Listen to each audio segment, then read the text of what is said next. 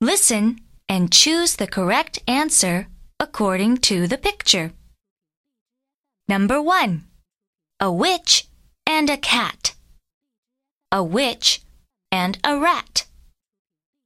Number 2. A watch and a hog. A watch and a dog. Number 3. A window and the sun. A window and a bun.